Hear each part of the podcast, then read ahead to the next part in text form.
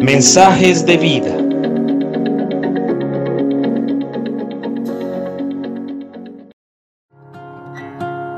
Buenos días, te saluda Nicolás Espinosa. Leí un artículo que titulaba Males necesarios en nuestras vidas. Para darles un ejemplo acerca de este artículo, se nombra entre otros el dolor. Para casi todas las personas, si no es que a todas, el dolor no resulta nada agradable. Es como un mal al que todos lo huimos porque sentirlo no produce nada de placer ni de alegría. Pero si el dolor no existiera en nuestros cuerpos, no podríamos identificar que algo anda mal, y sin tratarlo a tiempo podría traer consecuencias mucho más graves. Con base en este artículo estuve meditando que de igual manera sucede en nuestra vida espiritual, pero realmente no son males, sino son bienes que aunque al principio parecen no tan agradables, finalmente revelan la poderosa bendición que hay en ellos. Voy a decirte tres de ellos. El primero es la tristeza que produce arrepentimiento. El apóstol Pablo dice que hay una tristeza con la que Dios trata nuestras vidas y produce un cambio en nosotros y esto lo hace para que nosotros pidamos perdón y vivamos una vida verdadera. Muchas veces nos sentimos tristes por la forma en que nos conducimos o por pecados que cometemos. Es como una convicción interna que lo que hicimos desagradó al Espíritu Santo y esto nos contrista, pero no para producir muerte, no para producir depresión o angustia, sino que antes esta nos lleva a los brazos de Dios para pedir perdón, arrepentirnos y cambiar nuestra manera de pensar. La segunda le he llamado la herida de la espada. El apóstol Pablo nos dice que la palabra de Dios tiene poder y vida.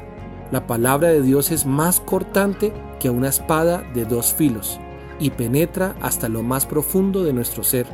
Allí examina nuestros pensamientos y deseos y deja en claro si son buenos o malos, porque juzga lo que pensamos y lo que sentimos en nuestro corazón.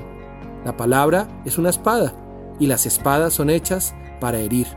Ella produce una herida en nosotros mismos, pero es una herida que trae consigo frutos de mucha bendición porque nos limpia, nos enseña, nos edifica, nos muestra como en un espejo el estado de nuestro interior, nos guía, nos ilumina, nos revela a Dios, nos alimenta, nos abraza con el amor de Dios y nos muestra como en un mapa los pasos que debemos dar.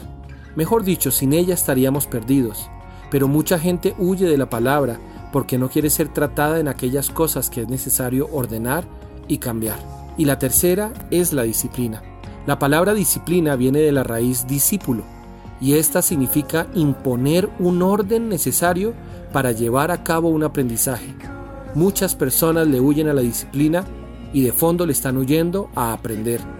Todo el tiempo en nuestro caminar con Cristo estamos en un proceso de aprendizaje y no siempre es agradable. Incluso la Biblia lo dice claramente. Ninguna disciplina en el momento de recibirla parece agradable, sino más bien es penosa sin embargo, después produce una cosecha de justicia y paz para quienes han sido entrenados por ella. Me gusta la última parte, entrenados en ella. Y es que nuestra vida con Cristo es como un entrenamiento, como los que están en la disciplina del fútbol o de algún otro deporte. Pero como todo requiere de esfuerzo, entrega, sacrificio, instrucciones, correcciones y mucha paciencia que al final llevará a comprender lo bueno que es haber sido ejercitados en ella para que triunfemos. Por esto te invito a que agradezcas a Dios por su palabra, por su disciplina y por esa forma de tristeza que produce en ti cambios de mentalidad. Te bendigo en este día y te llamo bienaventurado por caminar en la senda de Cristo. Y te invito a que permanezcas allí, porque después mirarás para atrás y verás que todo tenía sentido, propósito y algo muy bueno, agradable y perfecto para ti. Que Dios te bendiga.